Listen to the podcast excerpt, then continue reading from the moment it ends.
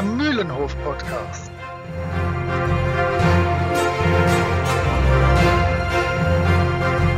Ein Podcast von Jasper, Moritz und Chris.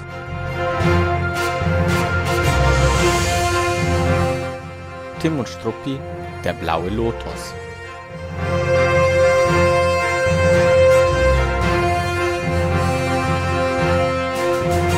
In der heutigen Folge, wie wir feststellen, dass Hergé seine Storylines entwickelt hat, Chinesen ein tolles Volk sind und Chris Mühe mit der Benennung von Nationalitäten aus dem Zeitgeschehen hat.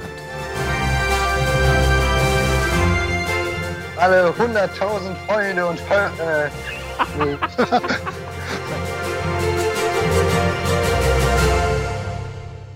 Hallo, willkommen zurück beim Mühlenhof Podcast. Es ist schon eine ganze Zeit vergangen, seit wir euch die Zigarren des Pharaos vorgestellt haben von Tim und Struppi und deshalb ist es heute endlich Zeit für den nächsten Band und zwar Tim und Struppi, der blaue Lotus. Ein direkter Nachfolger oder direkte Fortsetzung von den Zigarren des Pharaos und wir werden auch gleich damit einsteigen, aber zuerst wie immer kurzer Blick auf Jenseits von Mühlenhof. Jenseits vom Mühlenhof. Ihr erinnert euch vielleicht, im letzten Band hat Jasper äh, bei seinem schönsten Panel äh, genannt, wie Tim durch den Dschungel in Indien tratscht. Ich habe heute ein Brettspiel, beziehungsweise ein, ein auf Karten basierendes Brettspiel vorbereitet. Heißt The Lost Expedition und ist vom deutschen Autor Per Silvester. Allerdings äh, beim äh, beim, ich glaube, englischen, amerikanischen Verlag Osprey Games erschienen. Und dieses Spiel ist einfach traumhaft schön, ein absolutes Gedicht, komplette Linie Claire Zeichnung. Äh, ich werde das einfach mal in den, äh, äh ich werde das in, im Anhang kurz euch zeigen, ein paar Fotos davon äh, euch mal äh, zeigen. Und dieses Spiel ist super, denn man kann es von 1 bis 4 Personen spielen. Mit einer Person ist es zwar unfassbar schwer, aber es macht wirklich, wirklich Spaß. Und ich finde, gerade Solo-Spiele sind, bei denen ist es wichtig, dass die herausfordernd sind, weil sonst ist ja der Spielreiz schnell weg. Also The Lost Expedition, ein traumhaft schönes Spiel für ein bis vier Personen. Solltet ihr euch mal angucken, unbedingt. Vielen Dank.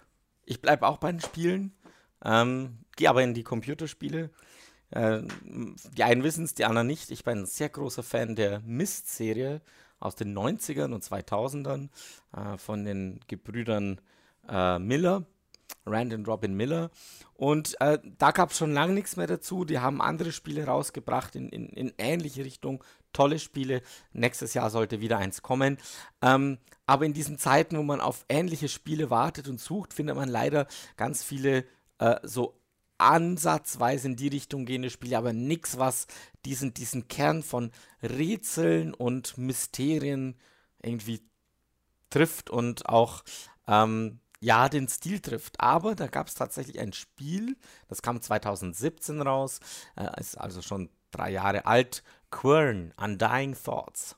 Ein sehr, sehr hübsches Spiel. Man landet auf einer Insel ähm, und man muss sich durchrätseln, hat relativ wenig Hinweise und ähm, es ist wirklich im Stile von Mist und seinen Nachfolgern und es ist wirklich unglaublich interessant und sehr, sehr knifflig. Also wer äh, Rätselspiele gerne mag, die wirklich mit Suchen, Überlegen, ähm, auch mal ein bisschen, ja, ab und zu natürlich auch Gegenstände kombinieren, wie es sich gehört, aber wirklich, äh, wo man wirklich drüber nachdenken muss, wie könnte es denn funktionieren, der wird Quern auf jeden Fall mögen.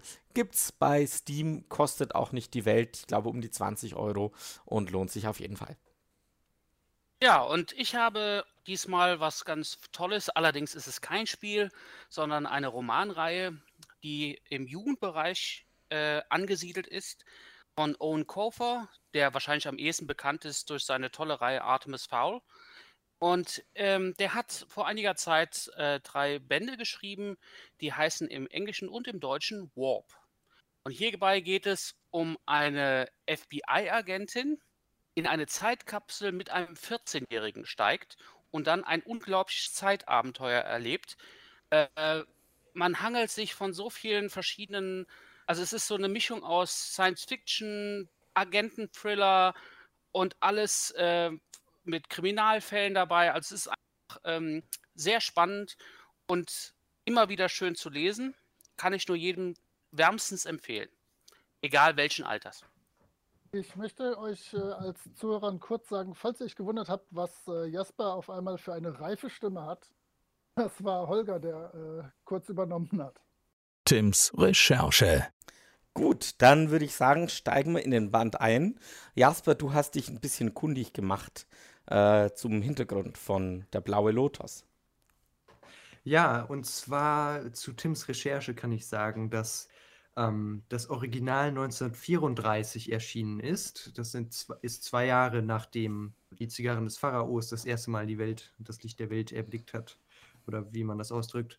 Und ähm, 1946 ist es dann als farbiges Comic erschienen, so wie wir es jetzt auch vor uns liegen haben. Und ähm, es gibt eine sehr interessante Sache, die man festhalten sollte, die auch einen großen Unterschied macht in dem, wie Hergé in diesem Band und später äh, seine Geschichten aufgebaut hat.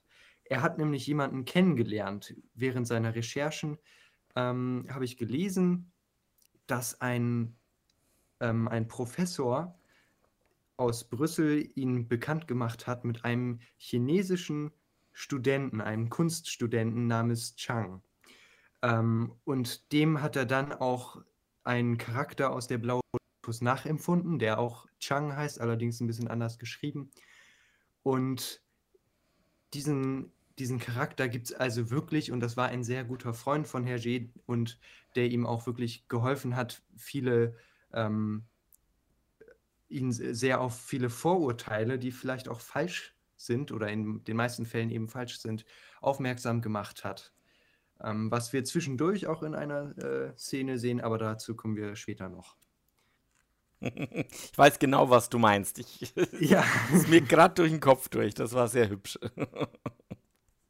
Ja, und ich denke mal, dass eben diese Bekanntschaft mit, mit ich weiß nicht, wie man den Namen eben korrekt ausspricht, ich schätze mal eben Chang oder so, ähm, dass eben die Bekanntschaft von Hergé mit diesem Kunststudenten ähm, ihn nachhaltig beeinflusst hat, in dem, äh, wie er eben seine äh, Geschichten später auch geschrieben hat.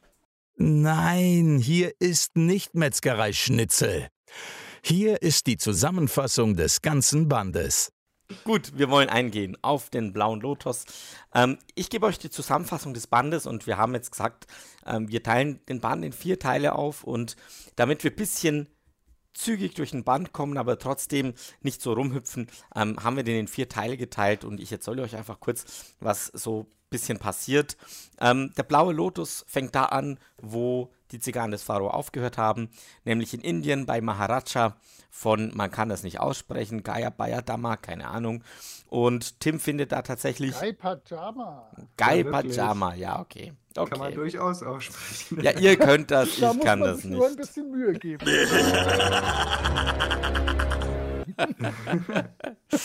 Auf jeden Fall ähm, wird Tim da kriegt einen Fakir zu sehen und äh, es, es geht um, um ja, ganz gefährliche Abenteuer, die auf ihn zukommen werden.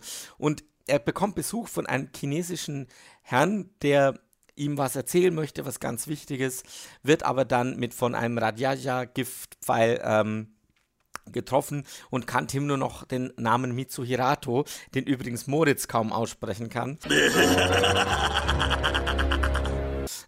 den habe ich extra aufgeschrieben auf ein großes weißes Blatt, was gerade vor mir liegt.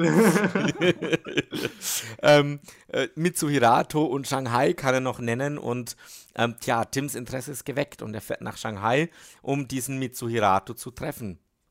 Und ähm, Mitsuhirato sagt ihm im Endeffekt, äh, dass, dass äh, der Maharaja in Gefahr ist und er eigentlich gar nicht hätte herkommen dürfen und er bitte sofort wieder zurückgeht nach Indien ähm, dass das das Einfachste wäre und, und dass er bitte äh, auch für die Sicherheit des Maharajas sorgen soll.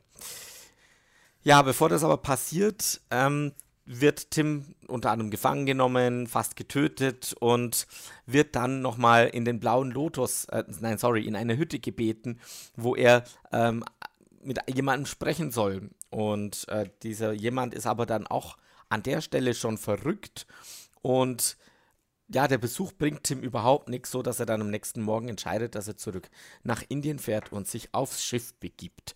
Äh, wir haben beschlossen, dass wir immer das ein bisschen unterteilen werden und dann direkt darauf eingehen, damit äh, man besser sich da an der Timeline entlanghangeln kann.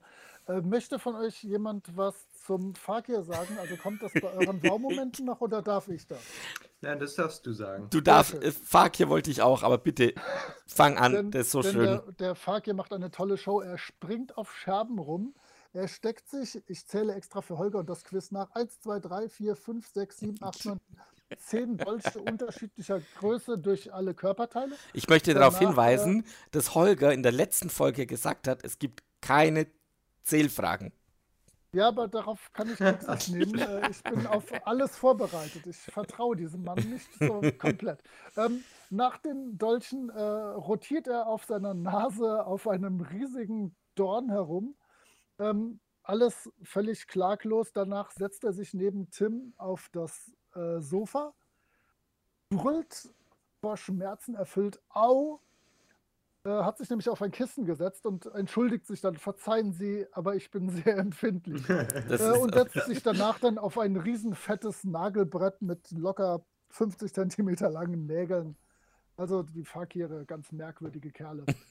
ich finde es ich find's ganz interessant. Der Fakir sieht ein bisschen ähnlich aus wie ähm, aus dem, dem ähm, Band Chozette und Schoko, wo sie in, ähm, weiß gar nicht mehr, wie er heißt, den, den ich, ah, genau, im Tal der Kobras, den ich mal in einer Folge vorgestellt habe. Der sieht dem Fakir aus diesem äh, Comic auch von Hershey sehr, sehr ähnlich. Ich habe den erst, äh, also ich, ich habe diesen Band, das war einer der ersten, die ich äh, früher so als Kind in Frankreich gelesen habe. Ähm, und ich habe den ursprünglich für den Fakir aus dem Band davor gehalten. Also ähm, natürlich, wenn man die vergleicht, sie sehen komplett anders aus, aber ich dachte, oh, Fakir, oh, der äh, hypnotisiert den gleich und dann ist aber hier ordentlich was los. Und vielleicht noch aus, weil es ganz witzig ist, auf Französisch heißt diese Pflanze Lotus, also mit U statt O. Und ich will permanent der blaue Lotus sagen, aber habe Ich extra gegoogelt, das Ding heißt auf Deutsch tatsächlich Lotos. Ganz ehrlich, ich dachte auch immer, da steht Lotus drauf. Der blaue Lotus heißt das doch. Und irgendwann habe ich gedacht, warum steht da Lotos? Das ist doch ein U. Und habe nachgeguckt, aber auf dem Band steht Lotos. Also das ist alles richtig. Nee, nee, das, das, auf Deutsch heißt, heißt diese, diese See. Äh, Ah, aber auf, auf Französisch mit Französisch ist U. Le Lotus Bleu. Le genau. Lotus Bleu. Okay, das macht natürlich Sinn. Ich finde halt die. Übrigens, Le, Le Lotus Bleu in äh, ein, das Mandarin-Restaurant äh, öffnet um 17.45 Uhr. Ich habe das eben bei Google noch auf dem ähm, Ja, im Moment noch nicht. Nächste Woche wieder. Ach so, okay. Ich finde Okay. ich, ich find, ich find ganz witzig, hier am Anfang wird Struppi theoretisch wieder entführt oder man denkt, er ist entführt. Ja, Ähm, und, und das hat man schon ab und zu mal, dass Struppi äh, in, in irgendwelche Fängen gerät, um Tim zu erpressen. Aber hier hat tatsächlich Tim nur Struppi in seinen Koffer gepackt. Das war bestimmt auch eine Quizfrage. Nein, Ah. Glück gehabt. Aber ich finde es interessant, wie groß der Koffer ist, mit dem Tim da reist. Also das ist ja ein echter Schrankkoffer. Ja. ja, aber das ist für damalige Zeit Standard. Und er hat ja Diener, die ihm die tragen. Also, Ja, der Maharaja hat die da, aber ja. ja, okay. ich glaube, Chris möchte sehr gerne was dazu erzählen. Der hat gesagt, dass der seine brutalen Bauchmuskeln äh, in diesem Band unbedingt braucht. Magst Das war Jasper, glaub wunderbare ich. Szene? Nee, Ah. Nee, Jasper das war ich. Ah, Holger. Dann, dann, übernehme, dann übernehme ich das, denn ich mag das auch. Denn ähm, er wird von drei schweren, scheinbar indischen Polizisten gefangen genommen. Und ähm, die bekommen dann nochmal von ihrem Chef die Anweisung, die sollten ihm doch mal ordentlich die Hosen stramm ziehen. Und dann kommt so eine Sache, die ich ab hier ungefähr sehr, sehr typisch für Tim und Struppi Comics finde, äh, halte. Denn jetzt gehen diese drei Typen in die Gefängniszelle. Man sieht, wie sie die Ärmel hochkrempeln, schwere Kavenzmänner, jeder doppelt so dick, äh, doppelt so schwer wie Tim. Nächstes Panel äh, von außen, der Chef guckt sich diese Stahltür an, man hört Bumm. Die, das nächste Bild, man hört Wum, Boing, Zing, Chuck und äh, viele, viele Sterne und sonst was, äh, Schmerzen, Prügel überhaupt. Nächstes Panel, hallo, ein Krankenwagen, Strafanstalt St. James. Gut, ich schicke einen. Nächstes Panel, Krankenwagen startet am Krankenhaus. Nächstes Bild, Krankenwagen rast durch die Stadt. Dann denkt man, oh Mann, ey, der arme Tim, der hat ordentlich was abgekriegt. Und auf dem nächsten Bild sind dann die drei schweren Inder, die mit ihren Turbanen in den Krankenhausbetten liegen von Tim einmal ordentlich durchgewalkt worden sind. Sie haben den Mut eines Tigers und die Kraft eines Drachen. Und das kommt tatsächlich dann ab und zu mal vor, dass man erst in einem später folgenden Panel merkt, huch, das ist ja ganz anders, als ich erwartet habe. Das gefällt hm. mir gut. Interessant ist auch, dass hier der, ähm, äh, der Typ von, ich glaube, das ist der äh, Direktor der internationalen Niederlassung, keine Ahnung, ähm, der sieht ein bisschen aus wie Bobby Smiles. Ja. Das ist halt so, so ein typisch amerikanischer Bösewicht. Ja, ja, genau, genau, genau. Dawson heißt der, kann das sein? Dawson, ja, genau, genau, Dawson war es.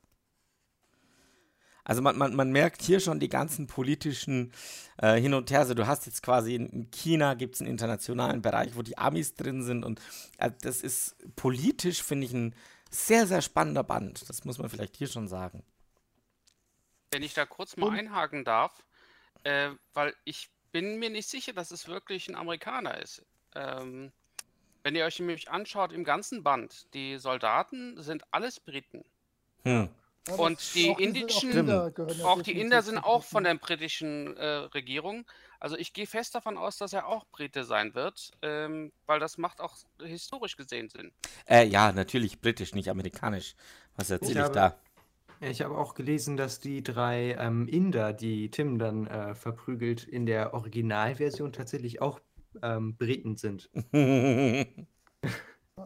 also, und warum das geändert wurde, das weiß ich nicht. Wahrscheinlich einfach nur, weil Hergé Lust hatte oder so. Hm. Was ich auch sehr ja, schön. Der, der, hat, der hat sich gedacht, ich hatte, ich habe jede Menge Japaner, ich habe jede Menge Chinesen.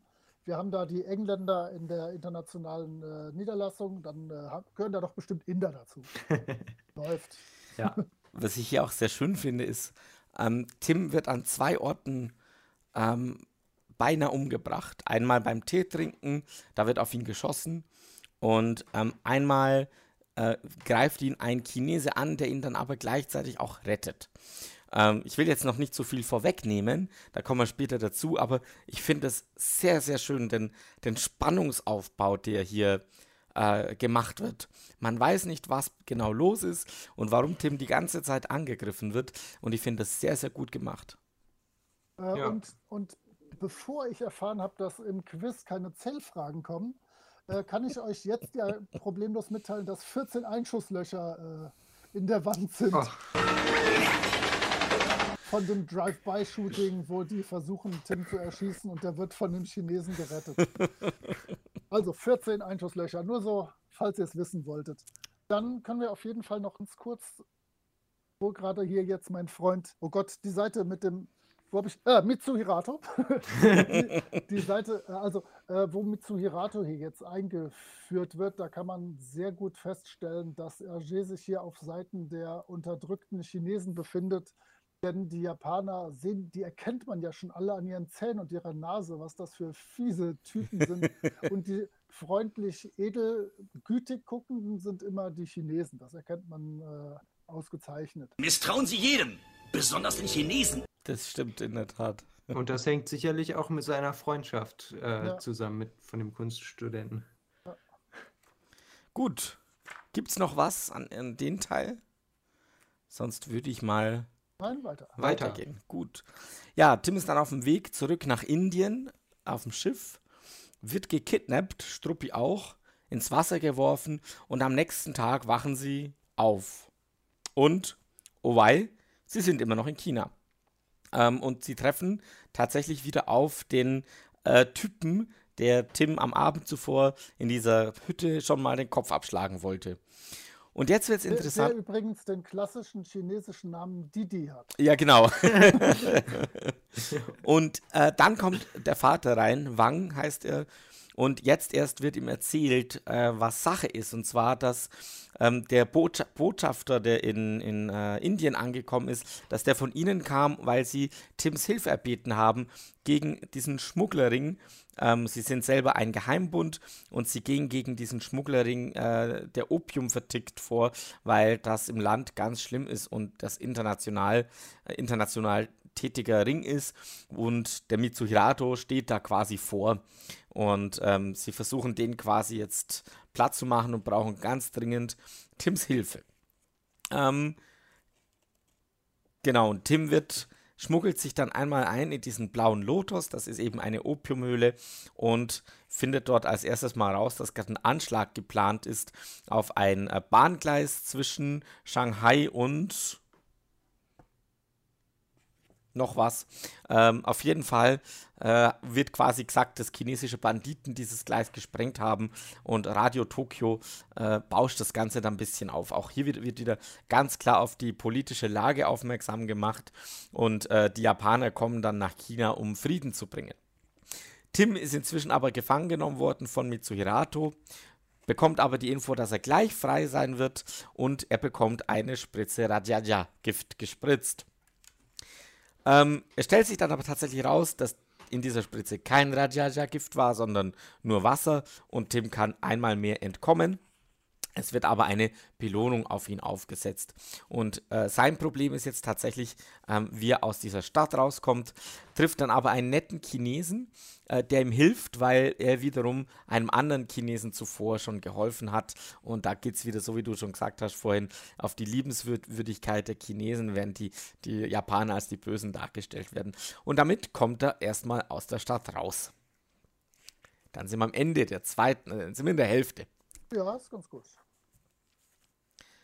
Ähm, hier finde ich ganz witzig, ähm, also einerseits frage ich mich, und ich frage es mich immer wieder, der Didi, warum gibt ihm sein Vater dieses Messer, diesen Säbel in die Hand? Warum nimmt er ihm den nicht weg? Er mag den so gerne. Ja, aber Sein Spielzeug. er will Tim den Kopf abschneiden, mehrfach. Er will dann später Struppi den Kopf abschneiden. Äh, die, die, die kommen nur ganz knapp aus diesen Situationen raus. Aber zuallererst werde ich Ihnen den Kopf abschlagen. Also das war so, so irgendwie, ja. Ich möchte auf was eingehen, was du auch schon genannt hast, weil das einfach wunderschön ist. Und zwar hast du schon geschildert, die sprengen die Bahngleise, und zwar der Mitsuhirato mit seinen zwei gedungenen Schergen. Und dann äh, versuchen die das mit dem Tokyota Kriegsministerium zu, äh, zu planen und sagen, aber hier, äh, die Propaganda muss schon uns da unterstützen. Und dann wird das immer, immer weiter aufhauscht. Ich habe mir mal die Schritte rausgeschrieben. Es wird gesprengt. Dann sagen, die erste Nachricht ist, äh, die Gleise wurden gesprengt. Die zweite Nachricht ist, es ist ein Zug entgleist. Die dritte Nachricht ist, Reisende wurden überfallen. Die vierte Nachricht ist, es gab viele Tote. Die fünfte Nachricht ist, darunter waren zwölf Japaner. Und die letzte ist dann, die Band- Banditen entkamen mit ihrer Beute.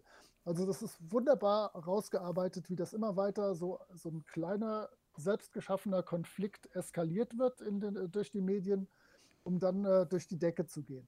Und das endet dann damit, dass ein wieder sehr klassisch japanisch aussehender Mensch vor dem Völkerbund steht. Und bei dem Völkerbund haben wir jetzt auch wieder äh, Mitglieder aller Herren Länder, auch äußerst schwarz aussehende Mitmenschen wieder. Ähm, und dieser Japaner sagt, ja, äh, wir haben halt den Auftrag als Hüter der Ordnung und der Zivilisation in Fernost äh, und sie bedauern es jetzt, Truppen nach China entsenden zu müssen. Und das ist nur, um das chinesische Volk zu schützen. Also genau so beginnt man geschickt Kriege, so gehört sich das. Hat er hier auf einer einzigen Comicseite wirklich super dargestellt. Gefällt mir toll. Was ich da auch ähm, an dem, was du ja auch gesagt hast, sehr interessant war, dass ähm, die Medien oder äh, die Medien äh, in dem Zeitungsbericht oder war das Radiobericht in dem Comic, wo gesagt wird, ähm, zwölf Japaner seien unter den Toten gewesen. Das ist auch ein sehr interessantes Detail und manchmal hört man ja auch irgendwie Flugzeugabsturz oder so, also jetzt im realen Leben. Und dann ähm, wird dazu berichtet, und es waren auch zwei Deutsche darunter oder so. Und im Prinzip müsste man sich manchmal so ein bisschen fragen, ähm, ist es nicht eigentlich egal, welche Nationalität die haben, weil es, es steht ja fest, die sind irgendwie gestorben und die anderen sind ja auch genauso gestorben wie jetzt die äh, zwölf Japaner oder, also die natürlich in der Realität des Bandes nicht gestorben sind. Ähm, aber vielleicht ist es auch so eine kleine Kritik daran von Hergé. Mhm. Ja, da, da, ist jeder ein Satz ist ja eine Kritik daran.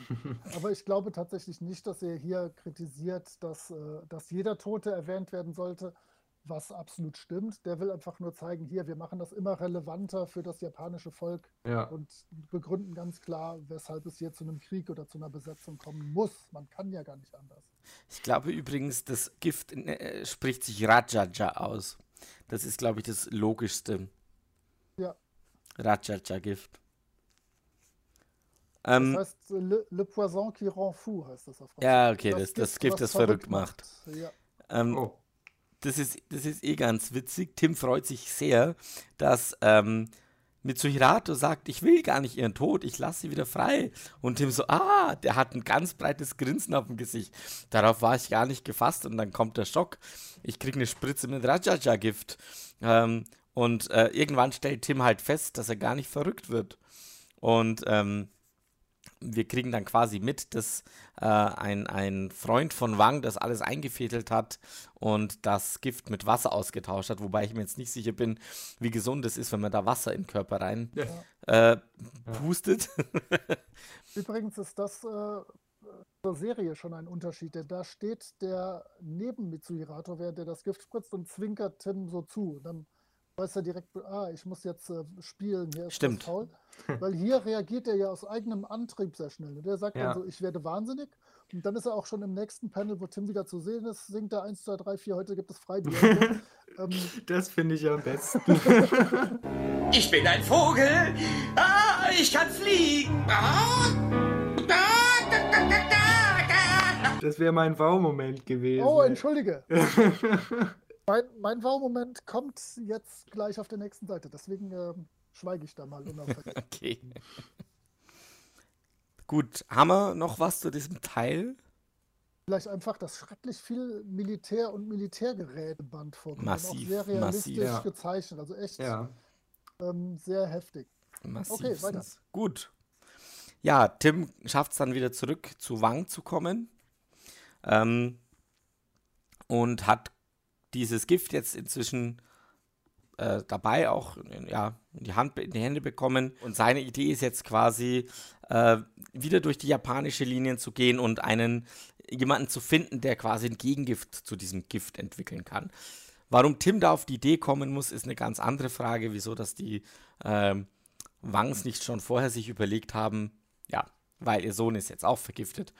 However, er muss dann zurück durch die, durch die Linien durch die japanischen Linien und macht es tatsächlich als in der Verkleidung als ein General, der angekündigt ist ähm, und kommt so quasi rein. Ich glaube, auf die Szene kann man nachher nochmal eingehen und will dann in die internationale Niederlassung, also zu den Briten, wo er wiederum auch nicht reinkommt, beziehungsweise nur mit einem Trick.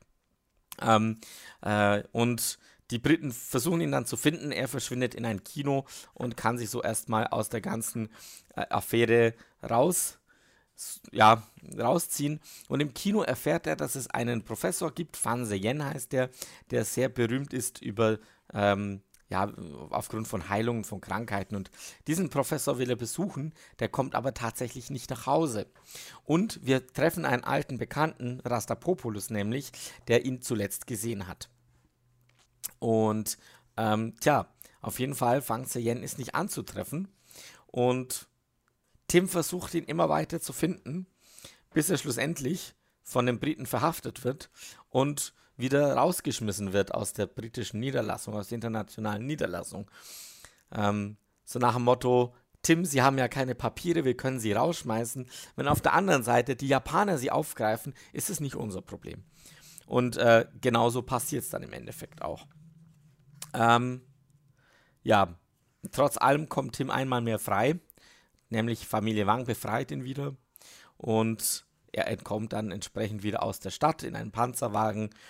Und sie wissen inzwischen, zu wem sie müssen, nämlich zu Fang Yen. Der ist entführt worden und da wird jetzt ein Lösegeld verlangt von, glaube ich, 50.000 Yen. Und dafür müsste Tim nach Huko. Hoku. Huoko? Wie heißt's? Wie Huku. Huku. Huku Huku. Genau. oder wir- Wie auch immer. Gut, das wäre der dritte Teil. Ähm, da kann ich vielleicht was zu dieser schönen. Äh, also einerseits, was interessant ist, äh, ist, wie korrupt die ganzen äh, hier sind.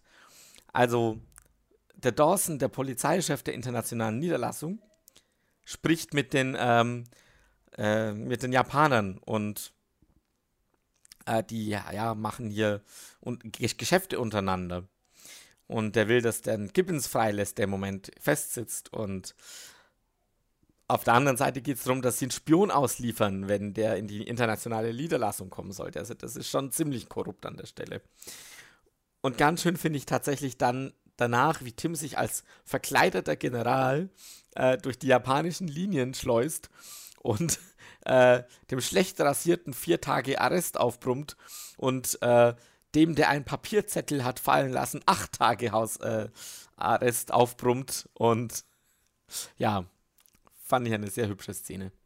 Ich dachte, du wärst der, der gerne was zu einem Film erzählen wollte. Aber sonst äh, kann ich gerne was zu der Szene sagen, wo er sich ins Kino flüchtet. Mach doch. Denn die ist einmal super. Am Eingang vom Kino sieht man schon ein Kinoplakat, was irgendwie an Lawrence of Arabia erinnert.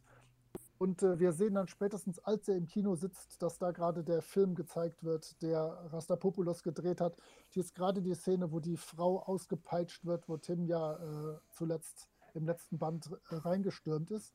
Aber was jetzt viel schöner ist, noch nach diesem Film kommt nämlich noch fix die tönende Wochenschau. Und ähm, Jasper, du als junger Mensch, äh, Holger weiß, dass ich mich sehr für Radrennsport interessiere, aber die erste Nachricht ist, Tour de France, Rudi Salzig holte den Sieg. ähm, Jasper, sag doch mal spontan, äh, worauf das anspielt. Keine Ahnung. Wir, wir Deutschen hatten in den 60er Jahren tatsächlich einen Radrennfahrer, Rudi Altig, der sogar hier bei Ja. mir ziemlich in der Nähe gelebt hat. Ich durfte mal in seinem Audi 100 mitfahren. Das erste Mal, dass ich mich mit schneller als 200 km/h bewegt habe übrigens. ähm, der hat 16 Tage, nee, 18 Tage lang insgesamt in seiner Kar äh, Karriere das gelbe Trikot bei der Tour de France, hat aber leider die Tour de France nie gesiegt, nie gewonnen. Das heißt, hier äh, Ru- Rudi Salzig, aber sein fast Namenskollege hat den Sieg geholt. Ähm, dann kommt als zweite Nachricht, der Präsident der Republik Sardo-Makrelien eröffnet die Hundeschau und dann ist schweres Gebell, was Struppi dann auch endlich mal mitreißt bei dieser Theatervorführung und er bellt begeistert mit. Ein Wow-Moment. genau, das ist tatsächlich ein wahrer Wow-Moment. Und dann kommt der Bericht über Professor Fan Se Yen, der sich mit Geisteskrankheiten auskennt und die heilen kann. Im Film ist das witzigerweise tatsächlich, oder in der Serie ist das so, dass Tim schon mit dem festen Plan, den Fan Se Yen anzutreffen, nach Shanghai zurückreist. Hier ist es ja wirklich nur so, er sieht, wie die Mutter vom Didi so traurig ist, dass ihr Sohn wahnsinnig geworden ist. Dann denkt er, ach, da muss man doch was, mal was machen. Der Frau muss geholfen werden. Ich gehe mal wieder zurück nach Shanghai, wo ich gerade mit Mühe und Not rausgekommen bin. Das ist also Shanghai. Ähm, einfach ein guter junger Mann. Aber tatsächlich erfährt er dann erst hier, dass es wirklich Hoffnung für Didi geben könnte. Was ich interessant finde, ist, auf Seite 36 trifft er ja Rastapopoulos wieder. Ähm, selbst hier, also wir wissen ja, wer Rastapopoulos später ist, aber selbst hier ist er völlig unvoreingenommen und, und denkt, Rastapopoulos will nur das Beste für Tim. Ähm, das ist echt interessant. Ja, der, Ja, mir der versorgt den echt immer mit den heißen Informationen, der Tim. Gleich mal. Ich finde aber auch, dass der Rastapopoulos, ähm, der gefällt mir viel besser, als noch nicht so klar ist, was eigentlich seine Rolle in dem Ganzen ist. Ähm, und als er noch nicht so, also später in, ähm, wo ist das, Flug 714 nach Sydney, ähm, da wird eigentlich Rastapopoulos so total trottelig oder Ja, da, da ist er Oder- wirklich ein Abziehbild, das stimmt. Genau, also hat so ein bisschen, ist eigentlich so ein Pechvogel eigentlich. Das finde ich, da finde ich den gar nicht mehr so, so cool. Aber da, wo eben noch gar nicht so klar ist, was eigentlich seine Rolle in dem Ganzen ist, da finde ich den richtig, Mhm. richtig gut. Schön ist auch, wie er dann im Gefängnis sitzt, der Tim, und versucht, äh, den Stein, der ein bisschen kaputt ist, aufzumachen und Mist, ich habe mir die Fingernägel abgebrochen. Äh, es fühlt sich schon schmerzhaft an, aber irgendwie passt das nicht zu Tim, der drei äh, Inder zusammenschlägt. also auch Tim Ähm. schafft nicht alles. Ja, äh, wir kommen später noch zu meinem Wow-Moment, wo er auch fernöstliche Kampfkunst nachweist. Aber ich kann jetzt schon auf eine andere Szene eingehen, wo er nämlich im äh, Knast sitzt und äh, ich muss wieder gucken, Mitsu Hirato äh, geht zu ihm und will ihn bestechen und für, Oh ja. für seine Sache gewinnen. Und dann sieht man wirklich nur so einen Fuß, einen rausfliegenden Mitsu Hirato und viele Geldscheine. Und der, der japanische Soldat, der draußen steht, meint nur, er hat abgelehnt. Woher wissen Sie das? Und ähm, einfach wieder so ein kleines Detail, sehr schön gezeichnet. Hart über die Grenze zum Slapstick hinaus, aber alles gut, kann ich mitleben. Ja, ähm, im letzten Teil ist er dann tatsächlich unterwegs nach Huku und ähm, kommt aber tatsächlich nicht so weit, weil der Damm kaputt ist. Da gab es eine Überschwemmung und da ist jetzt, äh, war es eine Überschwemmung? Ja, auf jeden Fall ist der Deich gebrochen und ja, da geht es halt nicht weiter. Und da will er jetzt nach Huku laufen, das sind drei Stunden Fußmarsch und hört plötzlich jemand aus dem Fluss schreien und äh, da trifft er tatsächlich auf seinen neuen Freund Chang. Und da kommt dann diese wunderschöne Szene über die ganzen Vorurteile der Chinesen. Ich glaube, da können wir dann nachher drauf eingehen. Und mit Chang findet einen neuen Freund und der begleitet ihn nach Huku. Und ähm, in Huku treffen wir wieder auf die Schulzes, die natürlich wieder mal den Auftrag haben, Tim festzunehmen. Und äh, ja, Tim kommt natürlich wieder raus, weil den chinesischen Zettel, der die Schulzes ausweist als rechtmäßige, also dass sie quasi einen Tim gefangen nehmen dürf- dürfen, der fällt ihnen runter und wird dann von Chang ersetzt durch einen Zettel, der mehr oder weniger sagt, wer das liest, ist doof. So ein bisschen in die Richtung, steht ein bisschen anders drauf. Und Tim kommt also wieder frei. Ähm, sie kommen dann zum alten Tempel, wo die Geldübergabe stattfinden soll. Dort werden sie aber tatsächlich wieder angegriffen, erfahren aber von dem Angreifer tatsächlich, dass das nur eine Falle war und Fang Seyen durchaus eben nicht hier ist und es das Lösegeld eigentlich, äh, ja, darum ging es gar nicht, sondern darum, Tim zu töten.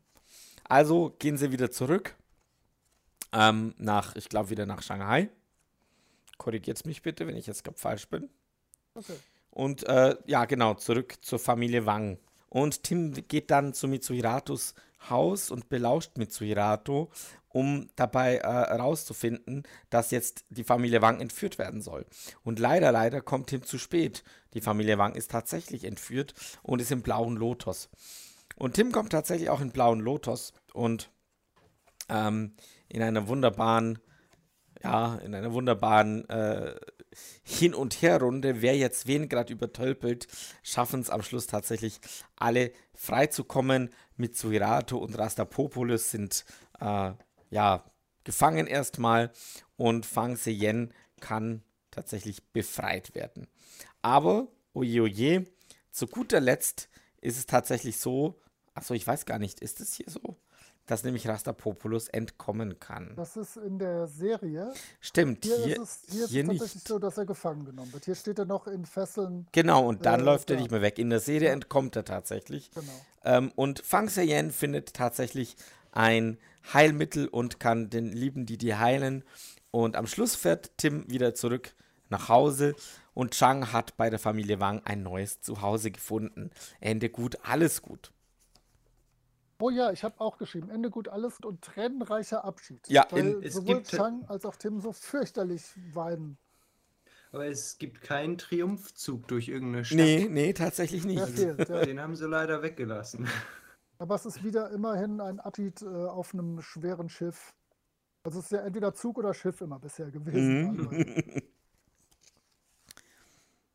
Was ich hier sehr hübsch finde, ist, ähm, es es kommt immer mal wieder vor, die Schulzes verkleiden sich immer und versuchen den Lokalkolorit ein bisschen nachzuahmen und entsprechende Kleidung zu tragen.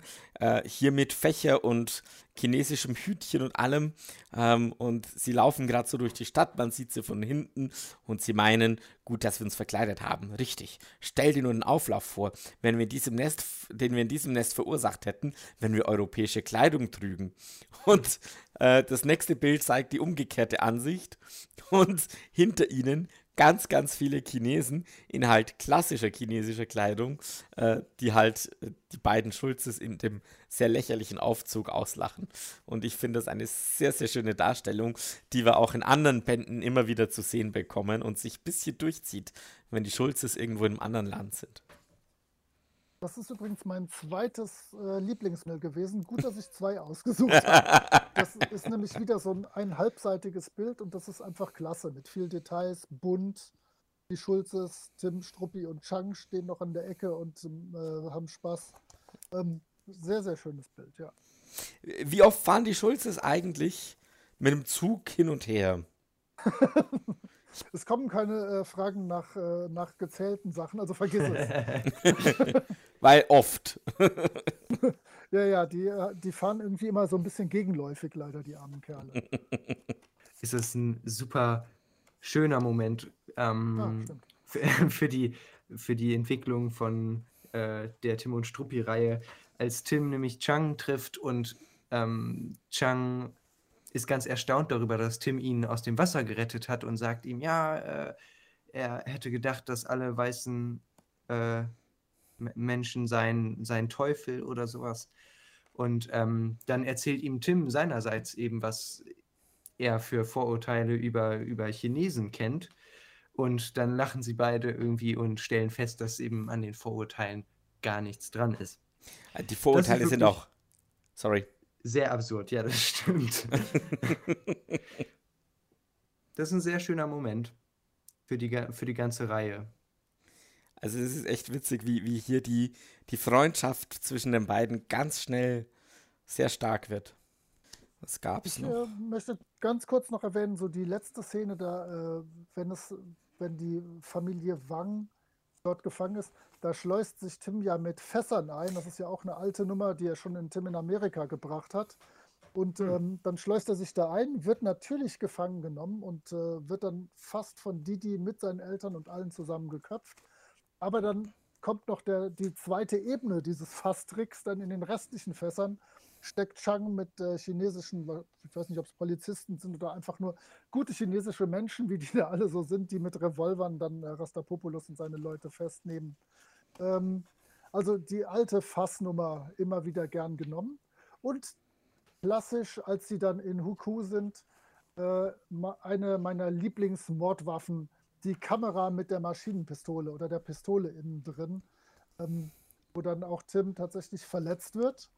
Das passiert ja nicht allzu oft insgesamt in den Fällen. Nee. Der, der, da wird ihm nämlich in den Arm geschossen. Dann kommt wieder so ein schöner, dann äh, können, können sie entkommen, kommen zu Wangs und dann fragt, steht er nach einer Woche, fragt Chang ihn, hast du keine Schwer äh, Schmerzen mehr? Dann macht er so den Arm so muskelmäßig hoch und meint, nein, ich bin der gleiche Muskelprotz wie immer. Und der ist ja nun wirklich so, so der König der halben Hähnchen. ähm, aber es passt zu seiner guten Form, denn der verkloppt ja hier so ziemlich jeden, der irgendwo mal nicht schnell genug wegkommt. Eine ganz hübsche Szene fand ich auch noch. Ähm, sie, sie erwarten gegen Schluss ja auch nochmal vor der Fässer-Szene, dass Tim nochmal in, in, in den blauen Lotus kommt. Und da kommt tatsächlich ein Mann in Tims Größe mit einem sehr großen Bart und vielen Haaren und einer dunklen Brille. Und ähm, Mitsuhirato wird gesagt, das da ist er, er ist da. Und sie wollen sie nehmen ihn gefangen, fesseln ihn, schlagen ihn zusammen und Mitsuhirato muss dann feststellen, dass Bart und auch die Kopfhaare echt sind und dass, dass es eigentlich ein, ein Konsul von Moldawien ist. Und ich fand das sehr, sehr hübsch. Vor allem, weil ja auch der Leser da so ein bisschen Genau. an der Nase Genau, hängt. genau, das denkt man ja Das- selber, um Gottes super. Willen. Während Tim ganz banal in einer Vase versteckt ist. Und das ist ja wiederum dieser ikonische, dieses ikonische Genau, Bild, das ja. dann vorne auf dem Cover auch ist. Das Ja, ist genau, Genau. genau. Ähm, was, was ich noch äh, bemerkenswert finde, ich habe eben gesagt, äh, dass Hergé jetzt ganz oft damit spielt, dass man nicht genau weiß, was oder von was Falschem ausgeht. Das Ja. wird hier auf Seite 42, 43 auf die Spitze getrieben. Und zwar will Tim mal wieder von irgendwo entkommen. Ich glaube, diesmal will er aus Sha- Shanghai nach draußen. Und man sieht dann so einen Bauern mit einem Wagen mit so, äh, mit so Säcken drauf. Man weiß natürlich als Leser genau, der versteckt sich da äh, jetzt in diesen Säcken und äh, wird damit versuchen zu entkommen.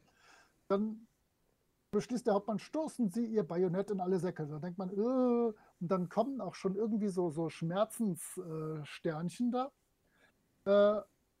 Und anderthalb Seiten später stellt man fest, äh, dass Tim da gar nicht drin war, denn der hat sich so einen komischen Panzerwagen geschnappt und ist mit Wang und Struppi in dem Panzerwagen durch die, äh, äh, aus der Stadt rausgekommen. Aber wirklich, da wird man anderthalb Seiten auf die Folter gespannt, was jetzt nun los ist. Warum fährt er am Panzerwagen rum? Warum, äh, was machen die Schmerzenssternchen da in den Säcken? Hat er sehr schön gemacht wieder. Struppis Wow-Moment. Ja, also einerseits, die haben wir beide schon genannt. Also einerseits natürlich, äh, wie Tim und Chang mit Vorurteilen aufräumen. Der ist zwar nicht in irgendeiner Weise lustig und ähm, aber ich, ich finde ihn einfach so ein, so ein Schlüsselmoment in dem ganzen Comic. Ähm, und andererseits, mein zweiter Wow-Moment ist dann, aber das hast du auch schon genannt, ähm, der Moment, wo er sich als äh, so, so tut, als wäre er mit Rajaja-Gift infiziert und ähm, äh, irgendwie durch die Gegend hüpft und, und ruft eins, zwei, drei, vier, heute gibt es Freibier oder was auch immer. Das ist echt ein herrlicher Moment. Damit ist mein Lieblingsmoment auch abgefrühstückt. Moritz. Ähm, ich habe den auch, aber ich ergänze den noch ein bisschen. Denn äh, er tut ja so, als wäre er vergiftet und geht weg.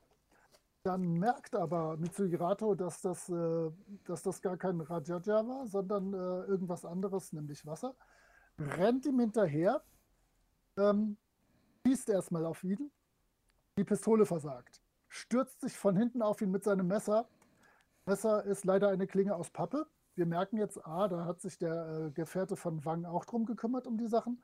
Jetzt kommt mein Lieblingsmoment, da ich ja früher lange Judo gemacht habe wie Tim Mitsuhirata durch die Gegend schleudert, sieht mir sehr nach einem Sionage oder einem Ogoshi aus. Man weiß es nicht. Also Hüft- oder Schulterwurf, wir werden es wahrscheinlich nie erfahren, weil er keinen Körperkontakt mehr hat in dem Moment. Und noch dazu sieht der linke Arm von Mitsuhirato in dieser Zeichnung so aus, als sei er weg abgerissen oder sonst was. Aber ich glaube, das ist äh, nur interessant gezeichnet. Also Tim kann alles. Das sieht auf jeden Fall nach einem sehr sauberen Wurf aus hier. Gefällt mir sehr gut. Sehr schön, da waren wir uns ja super einig um die, um die Wow-Momente. Hoffentlich ist das bei den besten Panels nicht so. Die Schulzes präsentieren das beste Panel im Band. Ich würde sogar sagen, der Panel mit dem besten Band. Ja, ähm, mein bestes Panel ist tatsächlich eigentlich auch schon genannt worden. Das war dieses mit den Schulzes. Das fand ich richtig, richtig schön. Ähm, äh, wo die Schulzes quasi von diesen ganzen Leuten verfolgt werden. Dreh dich nicht um, Schulz, aber ich habe das Gefühl, dass uns jemand verfolgt. Ähm, das hat mir super, super gut gefallen. Das ist Situationskomik pur. Sehr viele Details, sehr viele verschiedene Leute. Ähm, das fand ich richtig toll. Ja, ähm, dann mache ich einfach mal weiter. Ähm, ich mag ja also wie, wie, schon bekannt ist ja auch vom letzten, von der letzten Episode. Ich mag oh, du hast was Kleines. Ich habe was Kleines, ja. Oh, ne, das ist schön. ich habe ein, ein, kleines Panel und da wird auch nicht gesprochen. Ähm, und zwar ist es gleich am Anfang auf Seite 7, wo ähm, ein jemand im Regenmantel und Regenschirm, ich weiß nicht, ob das in dem Moment mit Mitsuhirato ist, ähm, der einen Rikscha-Fahrer anhält und man sieht so, wie der Regen darunter plattert und alles ist nass und man, man spürt richtig, da ist so richtig tropisches Klima. Der hat so den, den Regenschirm aufgespannt. Ich finde auch, ähm, da, da sieht man einfach richtig, wie es regnet in dieser, in dieser kleinen einzigen Zeichnung. Das finde äh, diesem, diesem Panel. Das finde ich richtig gut. Das ist mein absolutes äh, bestes Panel des Bandes. Echt? Ich kann ja nur groß. Ich habe auf achten, Seite 28 diesmal was, was nicht nur eine halbe Seite ist, sondern eine Dreiviertelseite. Und äh, Tim versucht wieder aus Shanghai, nach Shanghai, nach Nanking, nach Huang, man weiß es auch immer nicht. Nee, ich glaube, er will äh, aus Shanghai raus. Ähm, und da sehen wir einfach nur wirklich eine Szene mit diesem Stadttor, was von den japanischen Soldaten bewacht wird. Und da stehen die Bürgerinnen und immerhin eine Bürgerin und ein Bürger, die da raus wollen, ein kleines Kind älterer Mann, schwer bepackt. Ähm, Das ist einfach toll, diese Barrikaden mit Stacheldraht und, und, und so Sandsäcken. Das ist echt sehr, sehr szenisch und schön und gut vorstellbar dargestellt. Wenn ich darf, hätte ich auch noch ein Panel. Äh, sehr gerne. Du musst aber ein Aber- kleines nehmen. Du wirst lachen, aber ich habe ein kleines. Weil Ah. ähm, die beiden großen, äh, die genannt worden sind, die haben mir auch sehr gut gefallen. Insbesondere das, was du zuletzt genannt hast. Da dachte ich auch, dass es Wahnsinn ist, äh, wie, äh, wie detailverliebt wieder das Ganze ist. Aber es gab ein Panel auf der Seite 44, was es mir angetan hatte auch. Jetzt bin ich Und zwar, ähm, wo, die, wo ihr die Bahnlinie sieht, die zerstört worden ist, wo die dann so in den Fluss hineingeht. Sind die perspektivisch total gelungen und aussagekräftig, ohne dass ein Wort gesagt wird. Äh, ehrlich gesagt, ich hätte sogar auf Tim und Struppi da ver äh, ja, verzichten können. Ich finde einfach, wie die, die Felslandschaft dargestellt ist, also der, äh, wie praktisch der ganze, die ganze Böschung weggebrochen ist und das finde ich einfach sehr schön. Sehr gelungen. Fridolin Kiesewetter präsentiert Kapitän Haddocks Fluch des Bandes. Der Fluch des Bandes. Da haben wir einerseits ja schon so einen ähm, wirklich sehr Kapitän Haddock-mäßigen Fluch, den in diesem Fall aber Mitsuhirato sagt. Und wieder ist es irgendwie irgendwas mit 100.000 und zwar 100.000 Samurai. Ähm, da verstehe ich jetzt nicht, was der Hintergrund davon ist. Also, das als, als Fluch ist der jetzt noch nicht so schwach. Ich glaube, Haddock hätte da irgendwas äh, deutlich Besseres gefunden. Ähm, aber das ist eigentlich schon ein wirklich sehr Haddock-mäßiger Fluch. Haddock hat auf jeden Fall noch irgendein schönes Adjektiv dazu gemacht. Ja. Paris Flash präsentiert eine Kritik der Mailänder Nachtigall. Okay, äh, ich habe jetzt das Problem, dass ich mit der Kritik beginnen muss. Dann fang an. Und ich habe hier tatsächlich nicht schrecklich viel Kritik. Es hat eine sinnvolle Handlung. Mir gefällt das, dass es auf den Band davor aufbaut. Ich habe ein bisschen tatsächlich meine Probleme damit, wie schablonenhaft die Japaner dargestellt sind. Ich habe auch ein bisschen meine Probleme damit, mit dem dicken General, der aussieht wie ein Tim in Dick mit Schnurrbart. Der sieht aus wie der Vater von Vater und Sohn. Da haben wir Deutschlehrer ja sowieso ein bisschen unsere äh, Probleme mit. Ähm, aber ansonsten gefällt mir der Band gut. Es sind viele tolle Zeichnungen. Es sind ein bisschen weniger Slapstick-Gags als im Band davor. Das kann ja auch nicht schaden. Ähm, wenn jetzt hier auch nochmal zusätzliche Ägypter und Geheimbünde vorgekommen wären, wäre ich komplett zufrieden gewesen. Aber sonst ähm, kann ich mich erstmal nur zufrieden zurücklehnen und schauen, was ihr dazu zu sagen habt. Ja, ähm, ich muss sagen, der Blaue Lotus ist ein Band, den ich früher nicht so mochte. Ich fand dieses ganze äh, japanisch-chinesische Drumrum nicht so sehr. Im Nachgang, also jetzt als, als ja, Alter Mann. Alter Mann, ja, ja, genau. äh, muss ich sagen, ist es doch ein Band, der mir sehr viel Freude bereitet. Ähm, auch wenn man das politische Hin und Her manchmal, man muss man mal an gewissen Stellen zwei, dreimal lesen, um, um mitzukommen. Wo ist er jetzt? Wo geht er jetzt hin? Und waren das jetzt die Japaner oder die Chinesen? Und wer sind jetzt die Briten nochmal? Aber ansonsten finde ich das eigentlich einen sehr, sehr hübschen Band und gerade das mit dem Chang und der Freundschaft, die hier beginnt, ähm, das finde ich sehr hübsch gemacht. Ich frage mich auch, wie alt Chang tatsächlich ist, weil der wirkt deutlich jünger als Tim auch nochmal. Ja, stimmt. Tim wird ja auch immer als jung dargestellt, auch wenn er jetzt irgendwie alterslos ist, so ein bisschen. Man kann ja jetzt nicht sagen, wie alt oder jung der ist. Ja.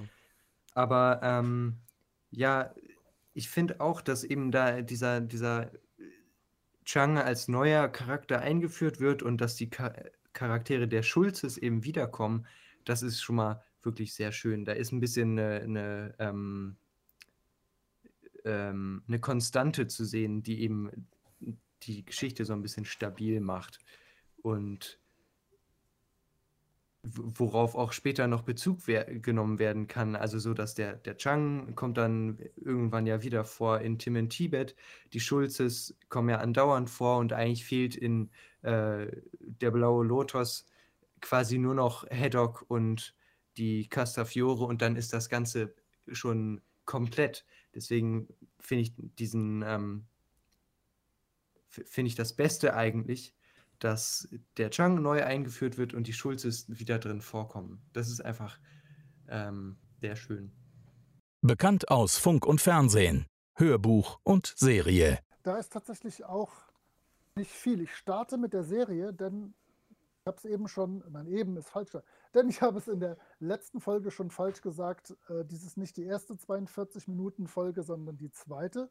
Ähm, mit doppelter Länge konnte man dann auch viel mehr sinnvolle Zusammenhänge in die Serie bringen. Äh, ich glaube, wir haben zwischendurch schon mal zwei kleine Änderungen genannt, äh, zum Beispiel, dass der Rastapopulus entkommt und so. Ähm, hier wird das wirklich jetzt sehr gut aneinander gesetzt und gekürzt, dass wirklich, wenn Teile rausgelassen werden, in denen was Wichtiges vorkommt, dann wird das tatsächlich auch irgendwie erklärt oder äh, mit einem zusätzlichen kleinen Satz ähm, erwähnt. Das ist dieses Mal, finde ich, das erste Mal so richtig gut gelungen. Im Hörspiel äh, möchte ich heute was zum Lutz Schnell ganz kurz sagen. Ähm, neben der Tatsache, dass unser Podcast Mastermind da schon gewisse Connections zu haben scheint, ähm, habe ich mir mal angeguckt, was und wen der alles gesprochen hat. Äh, von den 1970er Jahren bis jetzt äh, kann man sich drei Stunden lang äh, durch seine Rollen scrollen allerdings nicht viel in Hörspielen. Da hat er eigentlich nur den Tim hier als tragende Rolle, sondern eher in Serien unendlich viel und Filmen.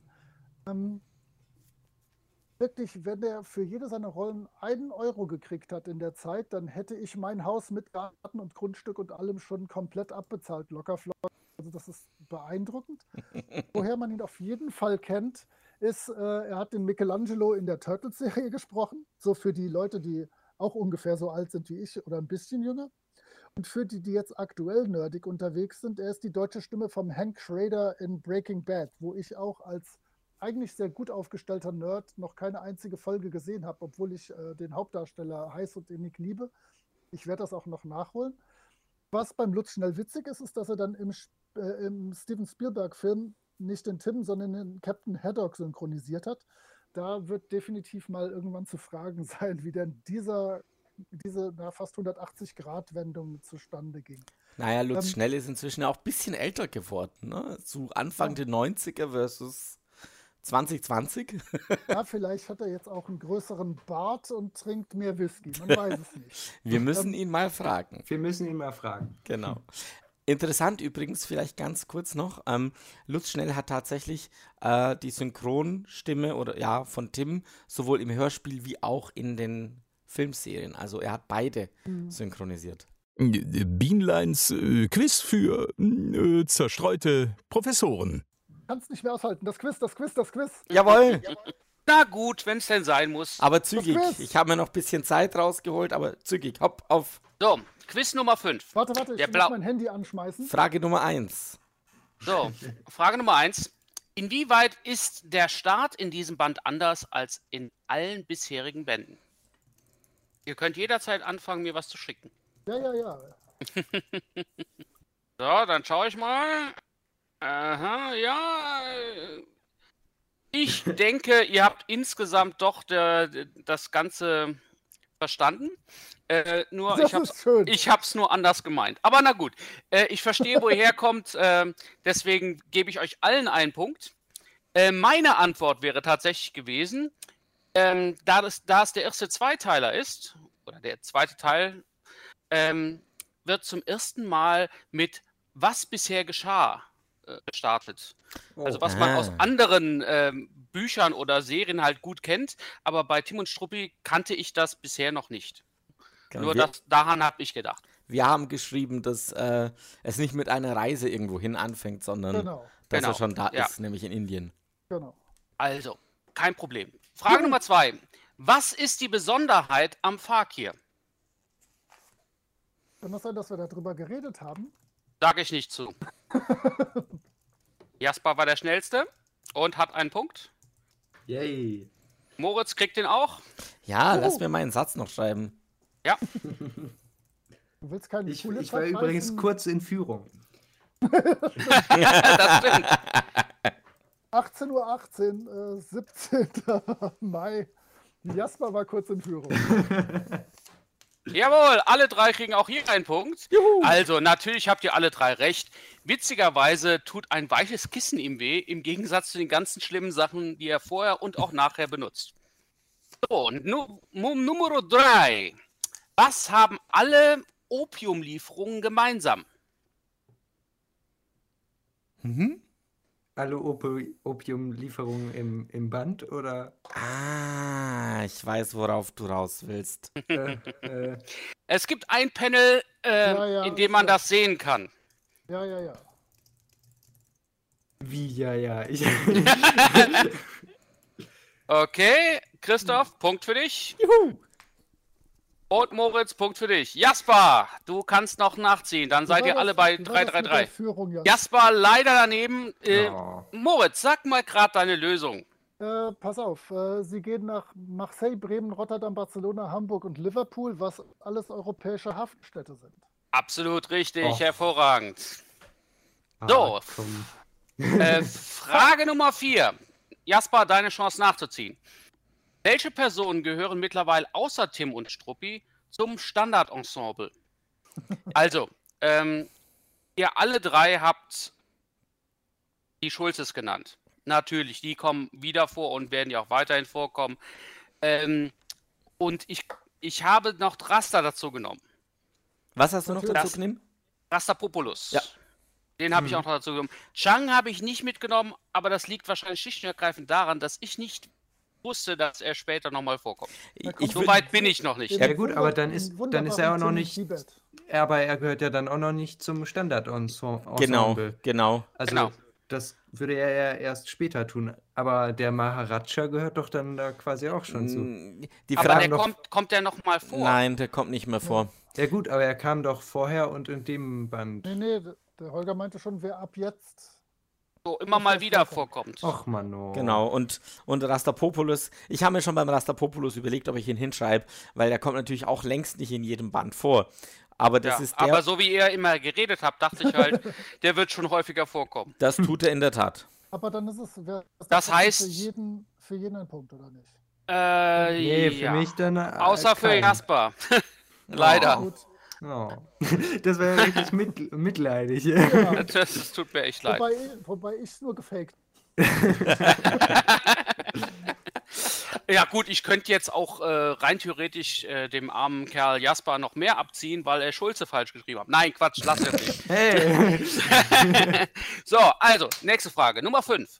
Warum erinnert mich, ja mich persönlich, Oh jetzt ist jetzt schwierig, der Band zum Teil an Zuckmeier? Wer ist Zugmeier? Wer ist Zuckmeier? Herr Deutschlehrer? Ich google mal kurz Karl Zuckmeier. Deutscher Schriftsteller. Ja. Ich, ich wäre ich wär bei dem, bei dem, äh, der Wahnsinnige sieht so ein bisschen, nee, der sieht auch nicht so aus. Nee, ich weiß auch nicht, was du da. Okay.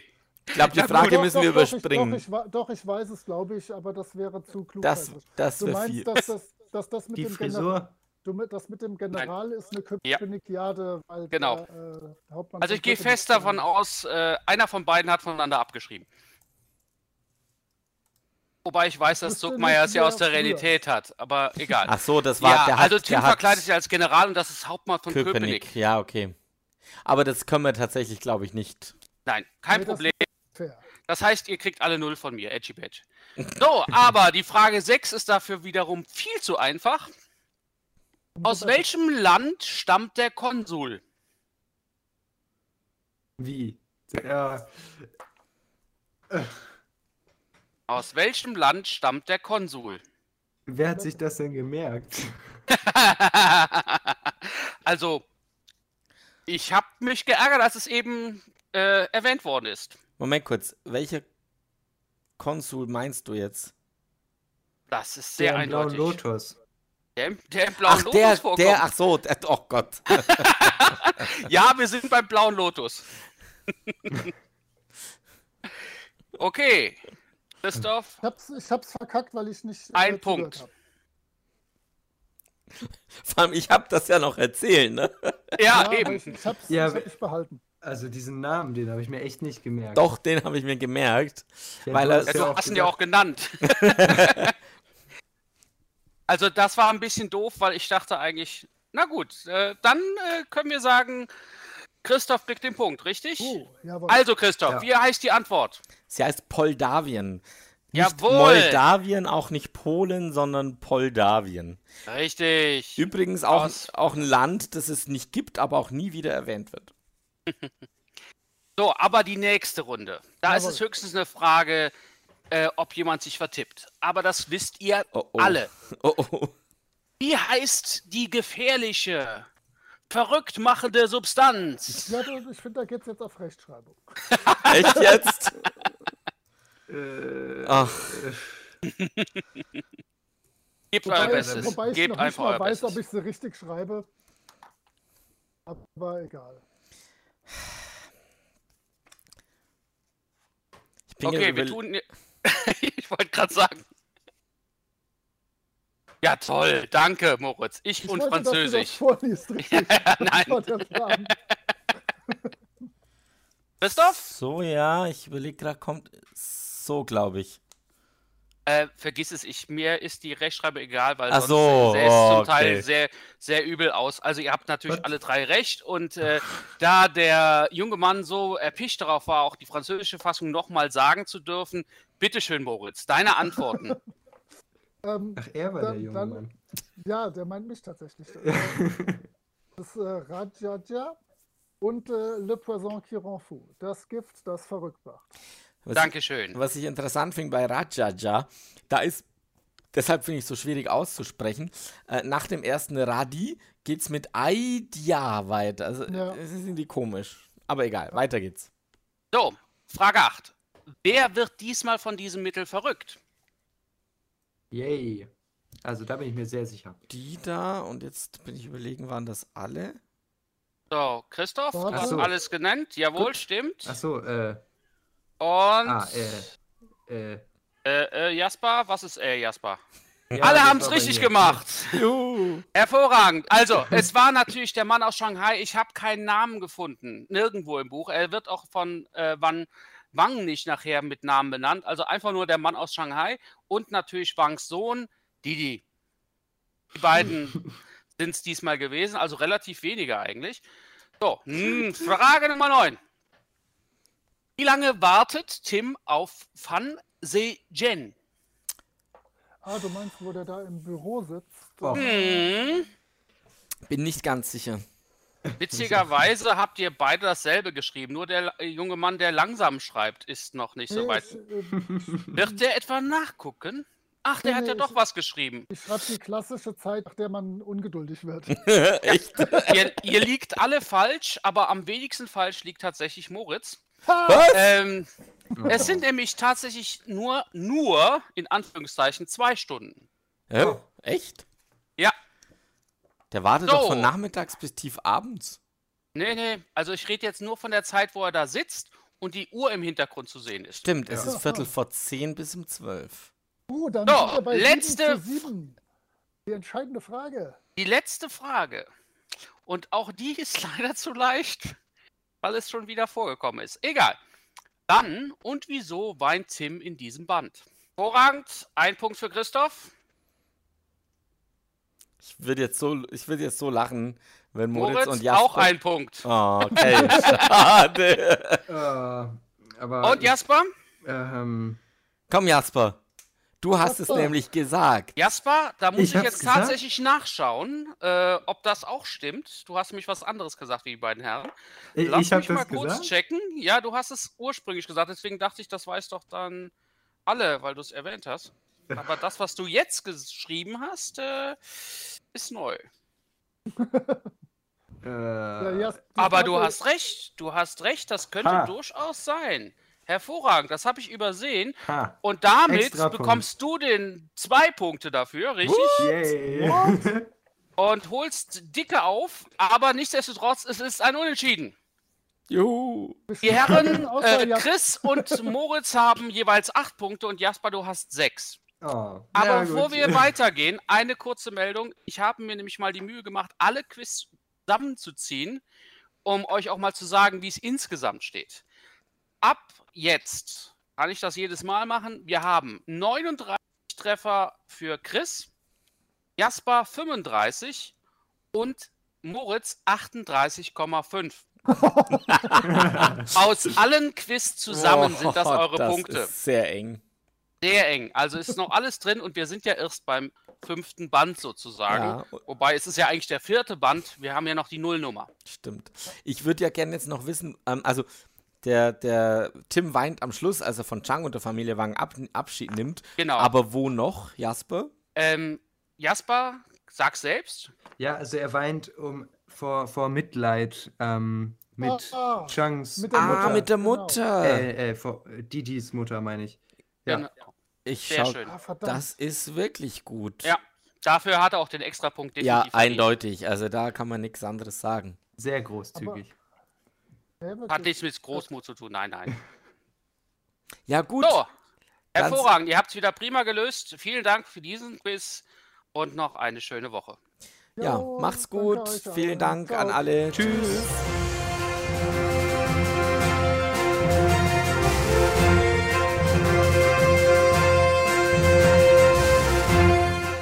Unser Aufenthalt in Rafai-Putala wird mir für immer in bester Erinnerung bleiben, Euer Hoheit. Nach den vielen Abenteuern sollten Sie sich ein bisschen erholen, Tim.